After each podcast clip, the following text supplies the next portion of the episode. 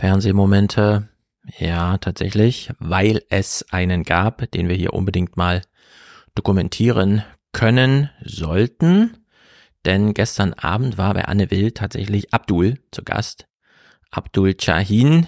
Ich habe ihn auch schon mal durch Zufall auf einer Bühne gesehen, war sehr gut unterhalten.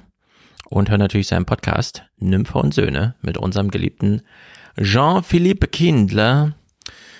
Allerdings können wir es nicht dabei belassen, nur äh, kurz Abdul bei Anne Will zu sehen, sondern weil die Woche welche vorkam, also Fernsehmomente, die nicht unbedingt hervorzuheben sind oder wenn auch nicht unbedingt in extra Rahmen. Aber gut, Abdul ist dran schuld, dass wir gleich Fernsehmomente machen und äh, zum Warm-up deswegen drei andere kleine Themen.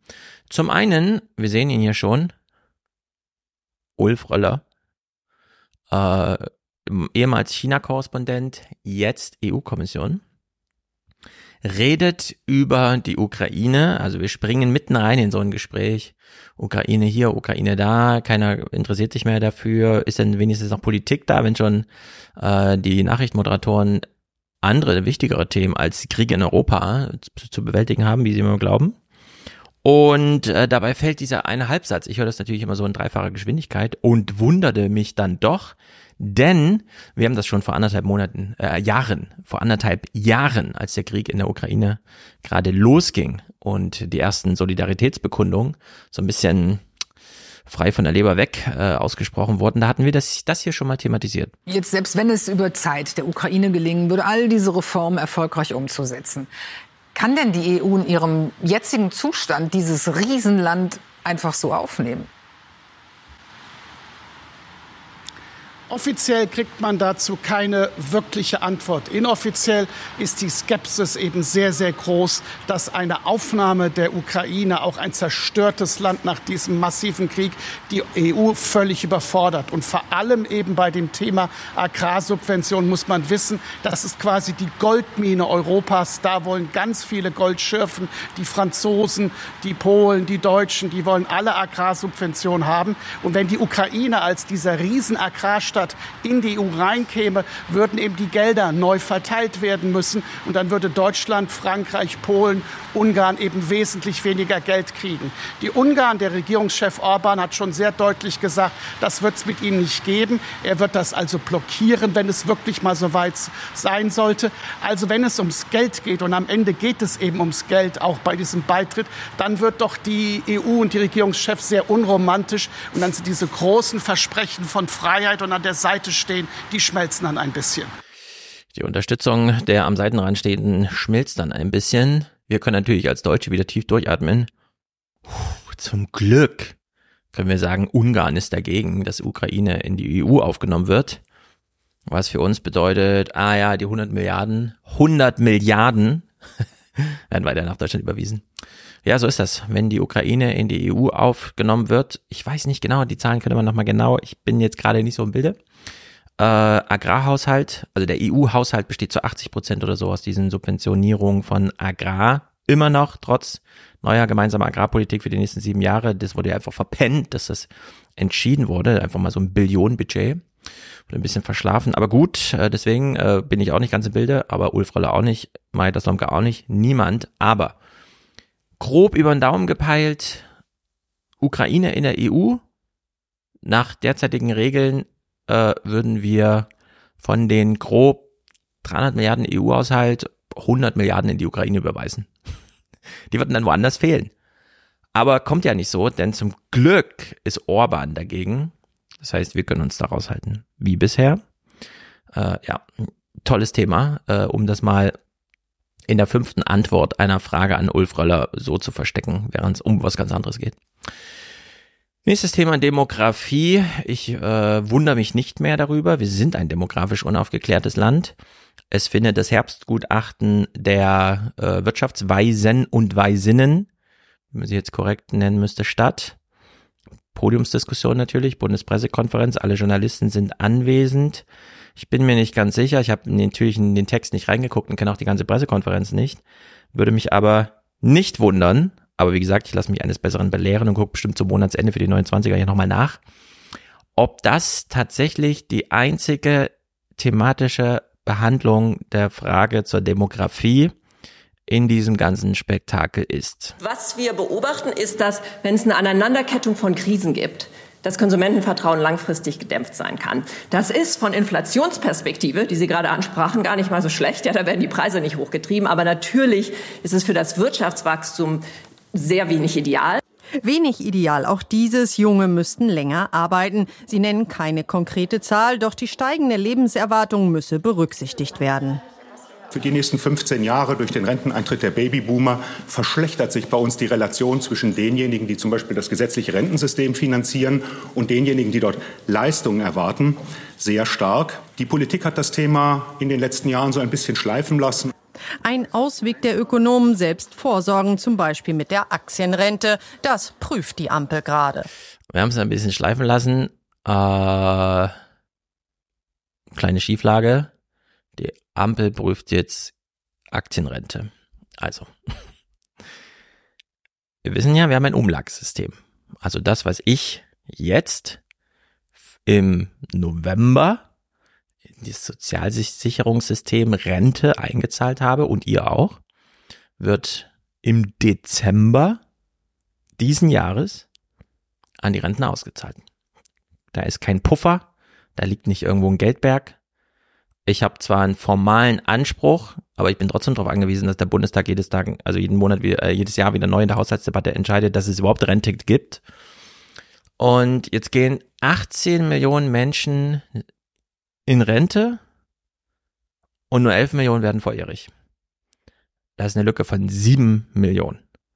Das ist also nicht eine kleine Schieflage, die die Politik dann auch mal hat schleifen lassen, sondern das ist eine Katastrophe. Also einfach eine, im globalen Maßstab fast einzigartige Katastrophe. Können wir noch nach Südkorea oder Japan gucken, aber das war's. Japan allerdings äh, nicht 60 Prozent Schuldenstand, sondern 250. Und Südkorea, da ehrlicherweise wollen wir lieber nicht so genau hinschauen, wie es da zugeht. Wir hören immer nur ah, Samsung und so weiter, größte Steuerzahler der Welt, größte Erbzahlung der Welt, aber wir wollen nicht nach Südkorea gucken, glaube ich, oder, liebe Journalisten? Und äh, ja, das war im Grunde die Behandlung dieses Themas im Herbstgutachten.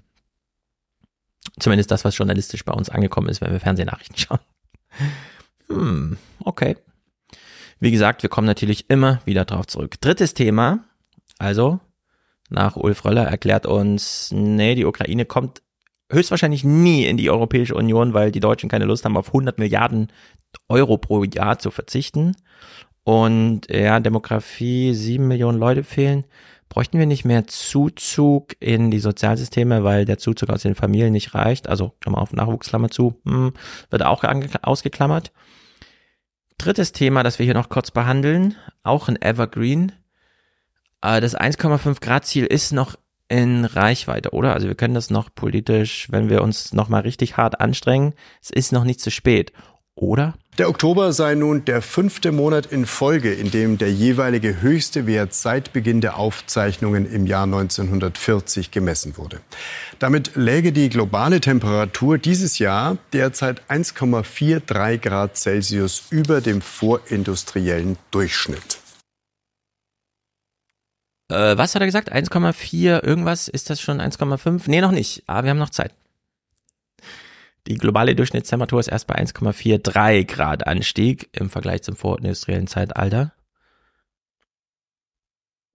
Damit können wir doch die Weltklimakonferenz in Saudi-Arabien noch locker abwarten, oder? Okay, ich habe noch einen Clip zum Klima. Äh, wenn wir das Klima schon nicht retten, müssen wir uns anpassen. Wir dachten immer bisher, das heißt irgendwie, Jan Frodeno sagt, wir müssen Hitzetraining machen, also machen wir Hitzetraining, weil äh, Eckhard von Hirschhausen gesagt hat, also ab 42 Grad schmilzen irgendwie die Proteine im Körper zusammen. Also wenn es wärmer ist als 42 Grad, halten sie das nicht aus. Ist eh schon 5 Grad mehr als die eigene Körpertemperatur. Sie sind nur mit Kühlen beschäftigt. Das ist auch nicht so gut. Äh, nein, Anpassung geht noch ein bisschen weiter.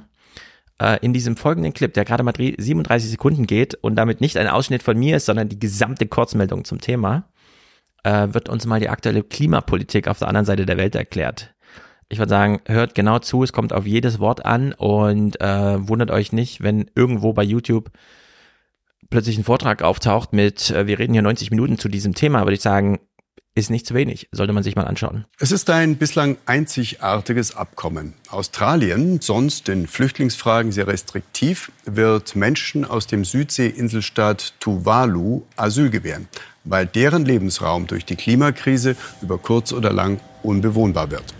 Zunächst geht es um 280 Menschen jährlich. Tuvalu hat 11.200 Einwohner auf neun Inseln. Zwei davon sind bereits im Meer versunken. Im Gegenzug erhält Australien ein Vetorecht bei Tuvalus Außen- und Sicherheitspolitik. Dabei geht es laut Beobachtern vor allem um den wachsenden Einfluss Chinas im Südpazifik. Also, Australien fühlt sich von China bedroht, schon allein, weil China, wie Sie gemerkt haben, oh, wenn der Donald Trump regiert, kriegen wir kein Soja mehr. Das ist schlecht, denn unsere Menschen sterben dann. Das Auslandsjournal hat ja schon gezeigt, wie äh, die Hälfte aller Schweine mittlerweile in China gezüchtet werden und dort in 30-stöckigen äh, Hochhäusern einfach. Äh, man will ja Platz sparen. Und äh, China hat ja damals versucht, über verschiedene Bande, man wollte es gar nicht so klar, es ist ja nicht so, der chinesische Staat tritt jetzt auf, sondern irgendwelche Investoren kommen halt um die Ecke. Und dann ist den Australien noch aufgefallen, ach so, dieses Land, das wir hier gerade verkaufen, das gehört dann alles irgendwelchen chinesischen Leuten. Nicht so schlimm. Um wie viel Land geht's denn? Ja, um ein Prozent der Fläche von Australien. also wird mittlerweile in Prozenten äh, sich Land hin und her abgekauft, um da irgendwie Soja anzubauen.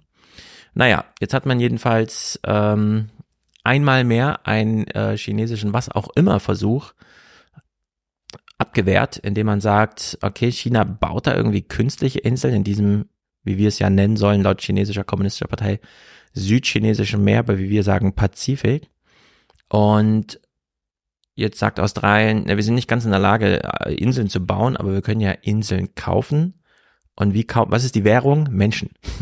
Wir nehmen eure Menschen auf, dafür kriegen wir ein Stück Insel in Form von Vetorecht bei Militärsachen, was wir wissen, was bedeutet, in zehn Jahren stehen da irgendwelche NATO-Abwehrgeschütze oder so.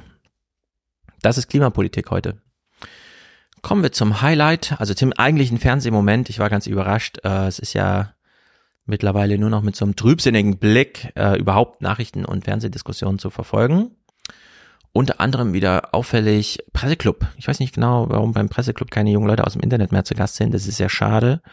Es sind wieder die gestandenen alten Menschen. Es ist der Clips nicht würdig, aber Anne Will.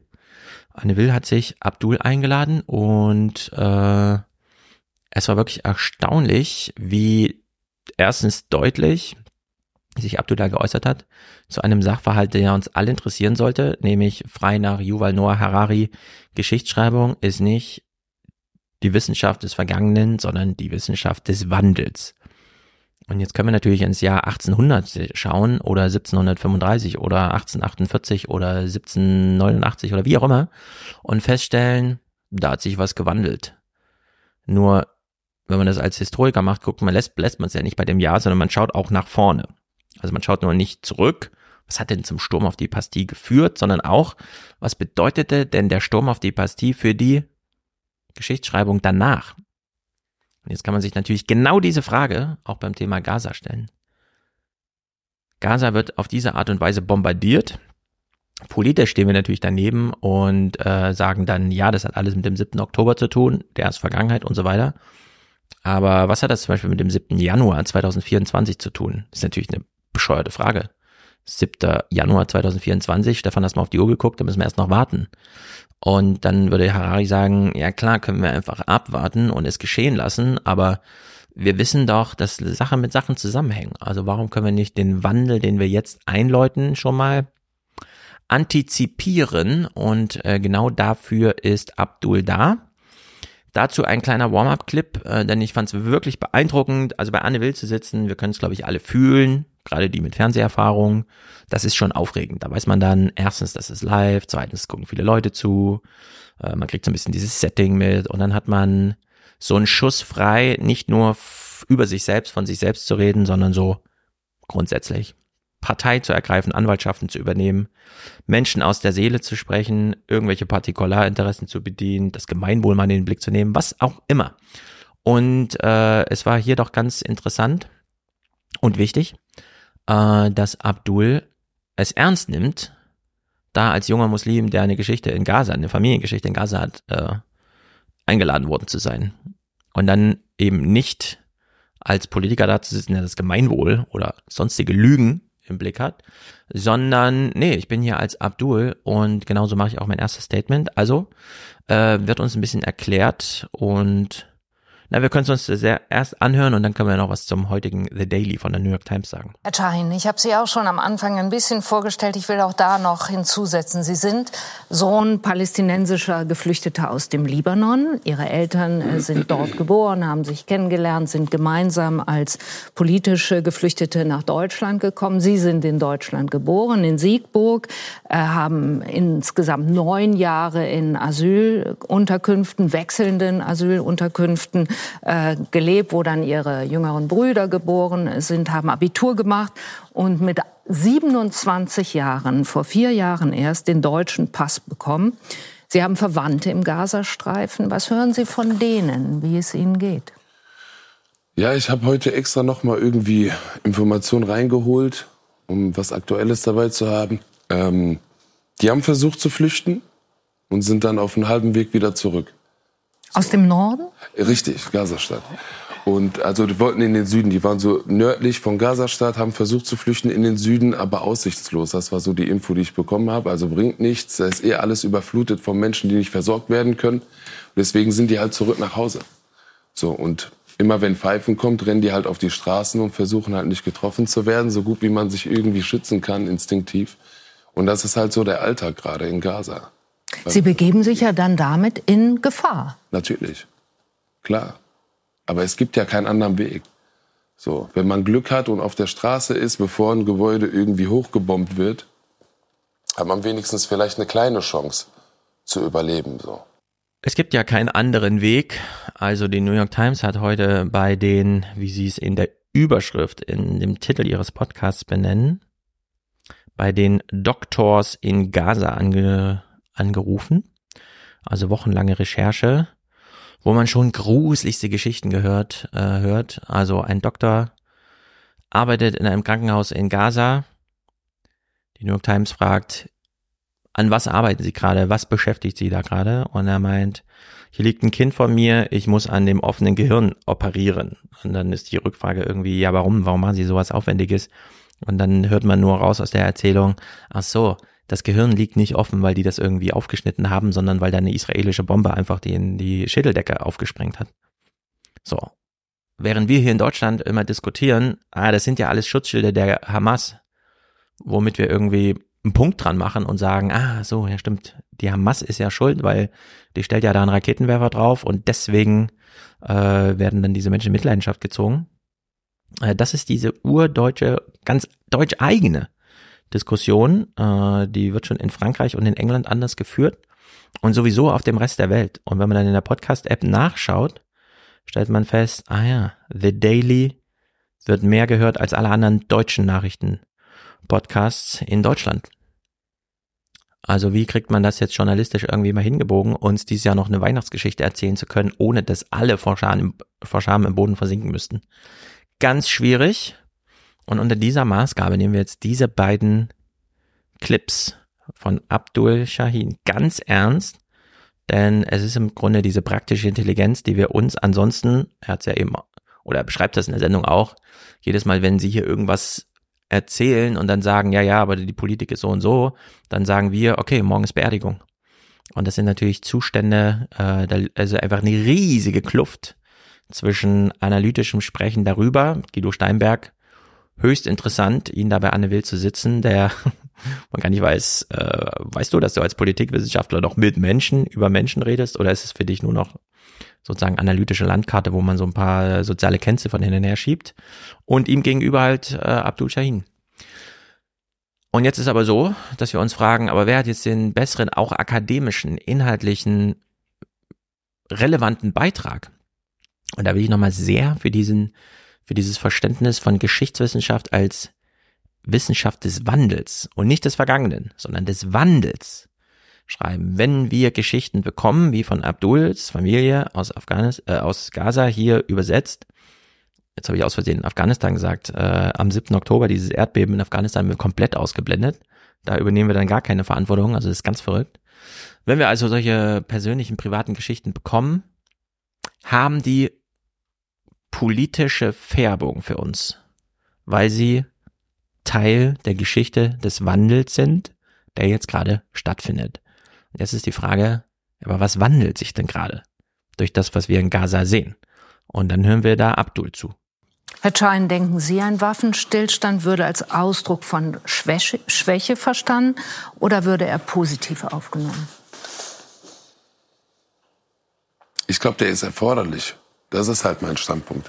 Klar, also ich muss hier den Herrn Minister aus Schweden, ich kenne den jetzt, ich tut mir leid, aber der hat sehr viele richtige Sachen gesagt, wo ich mich irgendwie anschließen kann. Da die verbliebenen Fernseher, ja. Sorry. Ähm, aber nee, da waren viele Sachen, wo ich die ganze Zeit auch abnicken musste. Ich glaube schon, dass das notwendig ist, vor allem auch beim ersten Punkt, der gesagt wurde, wie viel zukünftige Menschen, die extremistisch werden, ernten wir jetzt nach dieser Session, die da unten in Gaza abgeht. Ja. Wenn wir schon über Zukunft sprechen und über Nachhaltigkeit und Lösungen etc., die sich auch auf die ganze Welt äh, auswirken, auch äh, Palästinenser in der Diaspora sind ja irgendwie von diesem Konflikt affected Voll. und betroffen und haben da eine Nähe zu, genauso wie Juden in der Diaspora, genauso. Da kommt man ja nicht raus. Wenn man in unserer Haut steckt, da wird man immer eingesogen, wenn da irgendwas passiert. So. Wie nachhaltig kann das sein, wenn jetzt ganz viele Kinder oder, oder auch irgendwie übrig gebliebene Familienmitglieder da unter den Trümmern andere Familienmitglieder tot rausziehen müssen. Und ich sehe auch ganz viele schreckliche Videos und Bilder, wo ich ganz genau weiß, das ist der Nährboden der zukünftige für auch Extremismus. Weil es alternativlos ist. Es ist halt eine, eine Situation, ja, die ist nicht lebenswert, wenn man Palästinenser ist, sowohl in Gaza als auch in der Westbank was ein Punkt ist, den kriegt man da nicht raus. Der, der, der, der gehört dazu, der, der muss irgendwo auch die Existenzberechtigung im Diskurs haben, finde ich persönlich. Stand der Dinge jetzt, also es ist immer schwierig, eine Entscheidung zu treffen, aber Stand der Dinge jetzt bin ich ganz klar für, ja, eine längerfristige Waffenruhe, dass man irgendwie diese, diese ganze Dynamik auch und Gewaltspirale entschleunigt, damit halt der Weg aufgehen kann für Diplomatie. Weil längerfristig, ja mein Gott, soll man 150.000 Zivilisten in die Luft jagen?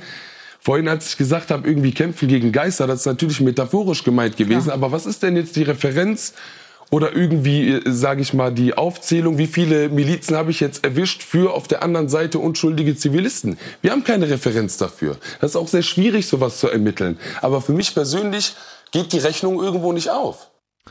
So, die Rechnung. Wer wäre zuständig für die Rechnung? Stiftung Wissenschaft und Politik, Guido Steinberg. Wir rechnen einfach mal durch.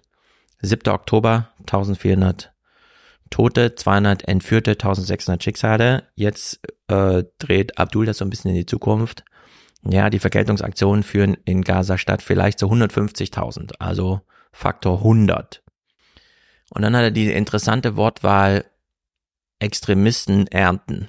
Und da würde ich sagen, das ist, das klingt schon fast zu abgeklärt. Das würde man im soziologischen Seminarraum machen zu, keine Ahnung, dem Massaker. Man sucht sich dann irgendwelche historischen aus und fragt sich in dieser Folgenforschung, welches Ereignis weltweit würden wir mit was in Verbindung setzen? Und 150.000 Tote, was ich nicht unrealistisch finde, angesichts beispielsweise der Eindrücke, wie man sie bekommt, wenn man dann The Daily hört und so. 150, äh, sagen wir mal 150.000 Tote in Gaza bis Jahresende. Also während wir dann hier Weihnachten feiern. 150.000 von zwei Millionen Menschen, die da leben, sind nahezu 10 Prozent. Wir haben es also, wenn man das jetzt mal einbettet in so eine Long-Term-Missen, Diskussion, wie sie in dem Buch, also im Salon besprochen, vorgestellt wird. Wir kennen noch kein, keine Menschheitskatastrophe, in der wir mehr als 20 Prozent der Menschheit auf einen Schlag verloren haben. Die Pest im Mittelalter war natürlich ein lokales Ereignis, hat dann aber 30 Prozent dahin gerafft und in manchen Orten wahrscheinlich 80, 90. So, jetzt findet das in diesem Ausmaß in Gaza statt während wir so ein bisschen analytisch darüber schweben und die ganze Zeit noch diskutieren, fand der 7. Oktober in einem Vakuum statt? Ja, nein. Die politische Staatsräson sagt dann ja, fand in einem Vakuum statt. Also der 7. Oktober darf mit nichts anderem ins Verhältnis setzen. Wenn die Israelis aber drei Wochen später in Gaza vier von fünf Gebäuden in, auf der Nordhälfte der Gaza, des Gazastreifens äh, äh, bombardieren, dann hat das so viel nicht in einem Vakuum stattgefunden, dass wir sogar der Hamas noch die Schuld und die Ursache für diese und dann ist Bewertungsfrage, Kriegsverbrechen, Kriegseinsätze, was auch immer, äh, zurechnen. Und das passt einfach nirgendwo zusammen. Nirgendwo, insbesondere nicht, wenn Abdul da sitzt und sagt, wenn da in dieser Gegend etwas passiert, dann werden wir da reingezogen. Ganz emotional. Schon allein, weil dann Bekenntnisse abgefordert werden. Du siehst auch irgendwie arabisch aus, bekenne dich mal, äh, verurteile die Hamas. Und dann sagt man, na, ich soll mich jetzt gegen die Hamas bekennen. Ich bin doch vor der Hamas hierher geflüchtet. Das war doch mein Bekenntnis. Dann heißt es, nee, du musst dich jetzt bekennen. Also es ist alles schief und krumm, aber rückbezogen auf Hararis Geschichtswissenschaft ist die Wissenschaft des Wandels und der Institutionen, die wir haben. Also Guido Steinberg arbeitet in der Wissenschafts- und Politikstiftung, Stiftung für Wissenschaft und Politik, muss man noch mal eins und eins zusammenzählen. Was bedeutet das, was jetzt gerade in Gaza stattfindet, für, das wäre dann die Forschungsfrage, die man sofort übersetzen muss in eine politische, was bedeutet das für die konkrete Fragestellung, wer bereitet sich wie auf den Jahrestag 7. Oktober 2024 vor? Was können wir heute schon sagen über den 7. Oktober 2024 in Israel?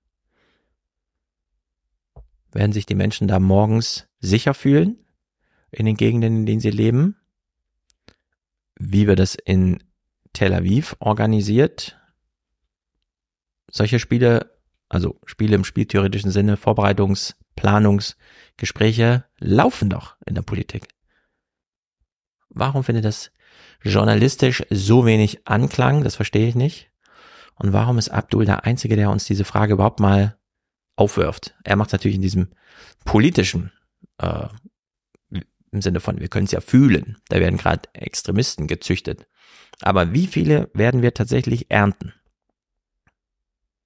Gerade auch, weil die Militäraktion in Gaza stattfindet, aber das mediale drumherum weltweit. In einer Welt, in der zwei Millionen Muslime und acht Milliarden, äh, zwei Milliarden Muslime und acht Milliarden Menschen leben. Also das sind alles so Fragestellungen. Äh, ich weiß nicht, warum das nicht behandelt wird. Äh, ich denke, es liegt nichts näher. Es liegt keine Fragestellung näher als diese. Naja, also gehen wir diesem seltenen Fernsehmoment nochmal nach und hängen hier noch diesen zweiten Ausschnitt von Abdul hinten dran, wo er das nochmal vertieft. Da muss man halt auch wirklich, deswegen mache ich das auch so banal, einfach mal aussprechen, ey, wir haben so einen Toppoint, 500.000 äh, äh, Palästinenser opfern wir jetzt dafür, dass wir gegebenenfalls, eine Garantie haben wir dafür nicht, dass die Hamas, die meiner Meinung nach auch international agiert, also das wird sehr, sehr schwierig, die irgendwie wirklich im Keim zu ersticken. Wir haben zwar dafür keine Garantie, aber go for it. So eine halbe Mio nehmen wir mit als Toppoint an Zivilisten.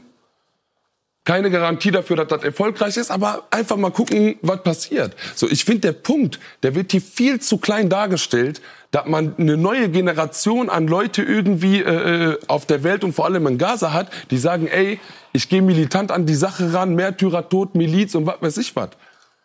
So einfach ist das nicht. Ist schwierig, natürlich. Da sind auch immer wieder Nuancen und man versucht dann irgendwo das Richtige zu machen. Aber für mich final, wenn das genauso weiterläuft, wird's exponentiell mit den, mit den zivilen Opfern weiter hochgehen. Das ist so dicht Aber das besiedelt. ist ja nicht das, was die Israelis machen. Die Israelis sagen ja nicht, wir haben eine Zahl von Leuten, die wollen wir umbringen. Die Israelis beschießen Raketenstellungen und die Hamas stellt sie auf Krankenhäuser, auf Kindergärten, auf Schulen. Und, und äh, das ist das Thema. Richtig, Das- aber es sterben diese Zivilisten schlussendlich. Es Ja, sterben diese, es ist ein Fakt. Also Es- ich ja. verstehe ja diesen Punkt. Stimmt. Ich will dagegen gar nicht ankämpfen. Aber die Menschen sterben und die werden in Scharen weiter sterben. So, Omnipur macht also Anmerkungen und ja, man fühlt so mit, wenn Abdul dann sagt, ja, äh, Sie haben schon recht. Siehe Harari, ja, wir können hier zwei Gedanken gleichzeitig in einem Gehirn aushalten. Nicht nur halten, sondern auch aushalten. Natürlich verbarrikadiert sich die Hamas hinter Zivilisten, aber das ist ja das Ziel von der Hamas. Es ist ja nicht das, richtig, es ist nicht das Ziel Israels, dort nicht Hamas-Palästinenser, um mal so eine Form zu finden, zu töten. Aber es ist das Ziel der Hamas, dass Israel dort viele, viele Palästinenser tötet. Das ist das Ziel der Hamas. Und dieses Ziel wird gerade von Israels Armee umgesetzt, aufgrund der Befehle der israelischen Armee. Also in der Hinsicht, äh, an der Sachlage gibt's gar nichts zu deuteln. Es ist jetzt nur die Frage, wohin führt es? Was bedeutet es? Unabhängig davon, welche politischen Argumentationen im zu engen Blick, um dieses Panorama zu verstehen, trotzdem sagbar, auch weil sie geltend, gültig sind, äh, stattfinden. Also in der Hinsicht ganz interessant, wie ein Straßenboy wie Abdul im Fernsehen sitzt und die eigentlichen analytischen Fragen stellt. Für die Wissenschaftler, die ja, weil sie die ganze Zeit völkerrechtlicher Haarschneiderei-Diskussion zum Thema, was ist der Unterschied von einer Waffenruhe mit einer Waffenpause und so weiter diskutieren.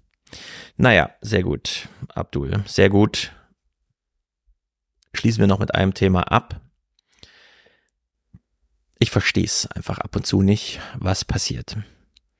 Wir hören mal einen Clip von Mai Daslomka. Zu den Entwicklungen im Nahen Osten wie auch über andere weltpolitische oder innenpolitische Themen hält sie die übrigens die ZDF heute App auf dem Laufenden und die gibt's jetzt auch bei WhatsApp. Dafür scannen Sie entweder den angezeigten QR-Code oder Sie abonnieren ZDF heute direkt bei WhatsApp. So bekommen Sie die Nachrichtenlage immer kompakt zusammengefasst mit Updates am Morgen und am Abend. 2023. Deutsche Medienhäuser promoten, also das ist Werbung, ist zwar nicht gekennzeichnet, die Frage, warum nicht, verstehe ich nicht. Liebe Juristen im ZDF, was ist hier los? Das ZDF knüppelt jeden Versuch nieder, irgendeinen Clip zu spielen, weil, hä, es ist juristisch heikel, sorry, können wir nicht machen und so weiter. So eine Werbung wird allerdings dann einfach unmarkiert, ungelabelt gesendet. In einer Nachrichtensendung.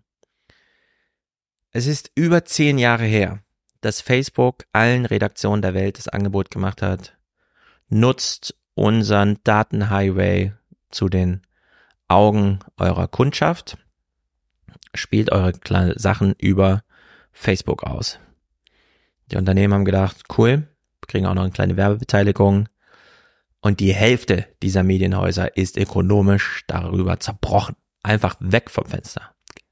Alles ausradiert. Zehn Jahre später hieß es nur noch, äh, ja, das wär, der Werbeumsatz läuft bei Facebook und bei Google und zwar zu 80 Prozent. Und dann dachte man sich, naja, aber dafür haben die ja als lesende Kunden. Nee, Facebook hat einen Algorithmuswechsel gemacht. Ähm, es sind jetzt doch wieder private Sachen und Short-Videos ganz oben. Die nachrichtlichen Sachen brauchte Facebook nur, als es heikel war, gegen 2012, um den Leuten zu verdeutlichen, wir sind eine seriöse Plattform. Bei uns kannst du nämlich heute.de Sachen lesen. So. Zehn Jahre später, nach dieser absoluten Katastrophe im wirklich äh, nuklearem Ausmaß, Facebook war wirklich eine Atombombe, die aufs Mediensystem gefallen ist. Und daneben zündelte noch Google im ebenso großen Maßstab. Alle Redaktionen haben daraus gelernt. Vielleicht ist dem einen oder anderen aufgefallen, die vermarkten heute selber. Man geht auf Spiegel Online, Süddeutsche oder Zeit und es sind alles nur noch Plusartikel. Wer nicht bereit ist, zwei Euro in der Woche oder sowas zu bezahlen, darf nicht lesen. Diese Entscheidung hätten sie natürlich vor 20 Jahren treffen müssen. Und nicht jetzt. Jetzt ist es eigentlich zu spät große Zeitungshäuser, von denen wir dachten, es sind die Felsen in der Brandung, machen eine Million Euro Verlust pro Monat. Das ist eine absolute Katastrophe. Und im Heute-Journal die ganze Woche durch.